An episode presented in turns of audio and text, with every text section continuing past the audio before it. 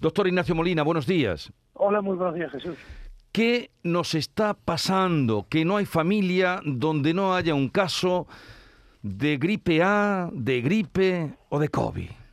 Bueno, eh, no está pasando nada especial. Eh, vamos a ver. Eh, la gripe A hemos estado, o la gripe en general, ¿no? Hemos estado dos años sin ella. las medidas, de, ¿y por qué? Pues porque las medidas de prevención que hemos implantado para, el, para prevenir el COVID, pues han sido eh, relativamente eficientes eh, para, eh, para hacerlo, pero sin embargo han sido sumamente eficaces para prevenir otros virus respiratorios, ¿no?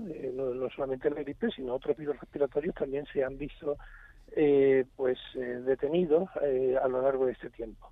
En el momento en el que hemos relajado las medidas, ha aumentado la movilidad social, el uso de las mascarillas se ha relajado, etcétera, pues la gripe eh, comenzó a aparecer, eh, lo hizo tardíamente este año, eh, comenzó pues a mediados de febrero más o menos, alcanzó el pico a finales de, de, marzo y a partir de ahí ha comenzado a descender, aunque todavía tenemos una incidencia notable. ¿no?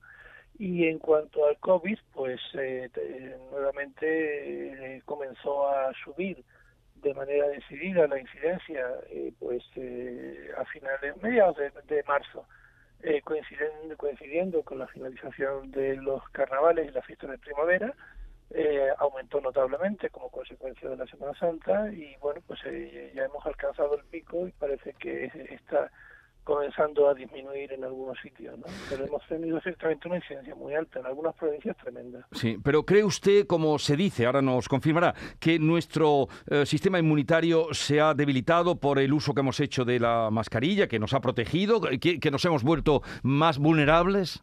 No, no, no, no. Yo no, no creo que, que haya una relación de ese tipo en absoluto. Es simplemente eh, una cuestión eh, física. El virus ha estado eh, eficientemente detenido, eh, no ha circulado, eh, le hemos impedido que entre y como consecuencia de eso, pues eh, no hemos tenido casos de gripe, insisto, y de otros virus respiratorios, ¿no?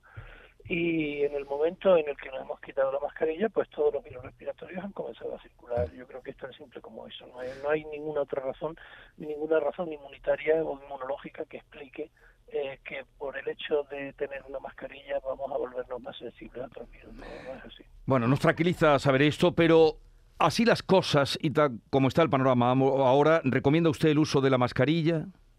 Por supuesto, yo creo que, que cuando se plantearon las medidas de retirada de mascarillas de interiores había un consenso general en la comunidad médica y científica de que había que hacer una desescalada más progresiva, no se hizo así, y evidentemente pues eh, bueno pues estamos viendo qué es lo que ha ocurrido no porque no solamente fue eh, que se tomaran las precauciones eh, justo después de Semana Santa sino que yo creo que eh, toda la gente durante el momento cumbre de Semana Santa pues ya tenía en mente que la cosa se acababa en, en, cuestión de días y la verdad es que en Semana Santa las, las precauciones fueron muy pocas por parte de, de, de, todo todo de todo el público no y creo que en ese sentido pues debemos de retomar la eh, responsabilidad individual yo creo que, es necesario seguir manteniendo las mascarillas en interiores sin ninguna duda eh, aunque sea de carácter voluntario yo creo que hay que hacer un esfuerzo por parte de todos para seguir manteniéndolas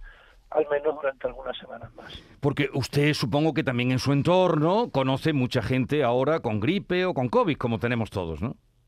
Bueno, el pico realmente brutal fue en Navidad, ¿eh? ahí fue donde realmente tuvimos una, una explosión eh, increíble. ¿no? Esta ola que hemos tenido eh, ha sido llamativa, porque quizá no, esperábamos que ya se había terminado, no es comparable en absoluto a la que tuvimos en Navidad, pero sí, efectivamente, claro que hay gente que, que, En Granada quizás estamos un poquito... Eh, eh, doctor, porque eh, todavía no les ha llegado, pero Jerez con la feria, motos, Córdoba, patios... Efectivamente, en Córdoba, Almería también están altísimos, Córdoba es muy preocupante. Y Sevilla, y Sevilla ni le cuento, que no saben qué hacer con la universidad. Bueno, muchísimas gracias por sus consejos y trataremos de seguirlos, espero que hayan calado también en la gente, porque es la manera de poder protegernos esa responsabilidad individual a, la que usted llamaba, ya que los políticos ahí se fueron un poco de como usted dice, a la hora de, hacer esa, ese levantamiento del velo, de la mascarilla. Gracias por, gracias por atendernos, doctor Ignacio Molina, catedrático de Inmunología de la Universidad de Granada. Un saludo y prevención en Granada. Encantado, Jesús. Un saludo, buenos días. Adiós, buenos días. Son las 8.19 minutos de la mañana. A buen entendedor, con las pocas palabras que nos ha dicho el inmunólogo, le bastaría para tomar en consideración y prevención algunos comportamientos. La mañana de Andalucía.